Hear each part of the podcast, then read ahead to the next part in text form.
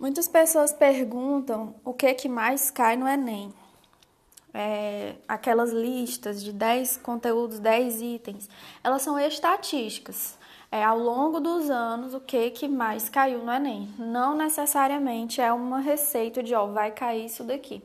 Inclusive, quando as pessoas focam só nessas coisas dessas listas, muitas vezes elas são surpreendidas, como foi no caso do ano passado, que as pessoas, ah, mas não caiu é, ditadura, não caiu Vargas e tal.